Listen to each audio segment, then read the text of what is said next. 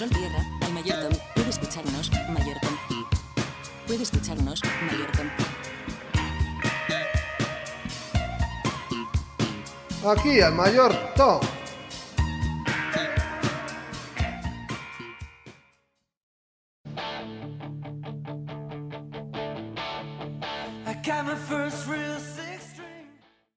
Una de las primeras escenas que recuerdo cuando era pequeño es que estaba sentado junto al lavadero imitando la forma en que mi madre lavaba la ropa y, me- y estaba también imitando la forma en que hablaba cepillín. Y en eso llegó mi papá y me dijo, a ver mariquita, ponte a hacer cosas de hombre. El remate fue mi mamá diciendo, y ya te dije que no hagas vocecita de niña. Y fui creciendo, y conforme más grande me hacía, más tenía prohibido llorar por lo que fuera. Los niños grandes no lloran. Ya cuando ingresé a mi palomilla, ya todos estábamos entrenados por el mismo tipo de madre. Así que ver a alguno de nosotros llorar era todo un acontecimiento. Claro, tenía amigos a los que quería muchísimo.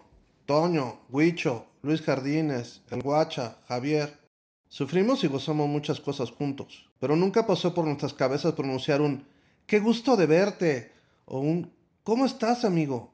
Mucho menos un ¿Cómo te sientes? Es más, como que entre nosotros estaba prohibido decir la palabra amigo. O sea, lo más que llegábamos era decir ¿Qué pasó, güey? Como si sola mención de esa palabra, amigo, fuera a invocar un resquicio de sentimentalismo y entonces que de, de repente ya fuéramos débiles ante los demás.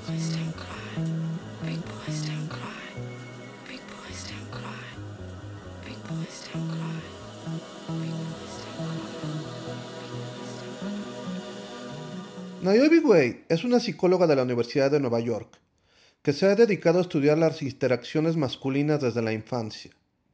Ha escrito el libro Secretos Profundos, las amistades de los hombres adolescentes y la crisis de conexión. Su tesis es muy sencilla. Los hombres son unos iletrados emocionales y detestan las amistades íntimas. Según sus estudios, Naomi revela que en realidad los varones sí tienen relaciones estrechas con sus amigos. Esto cuando comienza su adolescencia. Los muchachos no solo comparten sus secretos y sentimientos más profundos con sus amigos varones más cercanos, sino que estos preadolescentes confiesan que sentirían una pena muy grande si no pudieran hablar con sus amigos.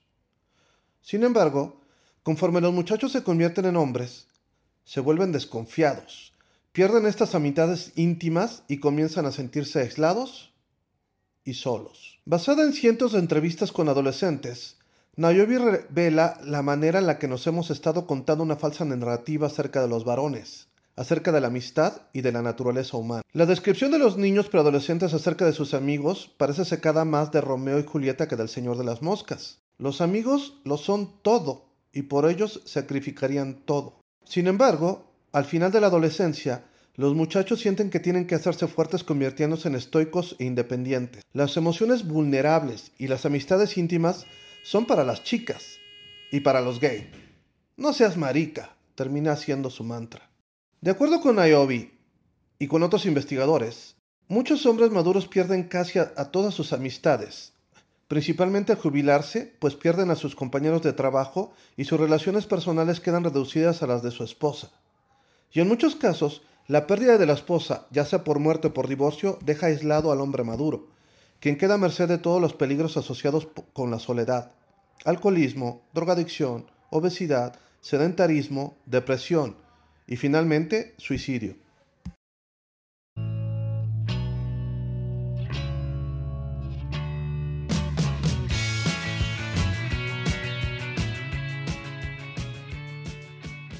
Mis amigos de la infancia realmente sí tengo manera de contactarlos vía Facebook, pero no sé, o sea, el- el- la idea de, de- de- de decir, ah, ¿qué? Vamos, vamos a, ver tú, Wicho, vamos a ver eh, eh, cómo nos ha ido en la vida y, y- a ver tú, eh, Luis Otoño, ¿qué, ¿cómo has estado? ¿Cuáles han sido tus derrotas y cuáles han sido tus ganancias y etcétera? Como que es algo así, o sea, confrontar tu vida con alguien después de mucho tiempo es- es algo que me saca muchísimo de onda. Y luego eh, eh, recordar vivencias de- del pasado y, y sobre todo el, decir, hijo, es que es alguien con quien sí compartí mucho y con quien yo creo que sí tuve una, una relación, como dicen los americanos, una relación romántica al estilo bromance. Y no sé, para mí es, es- es algo, me rebasa. No, no, no podría. O sea, no, no creo que es algo que vaya yo a buscar proactivamente.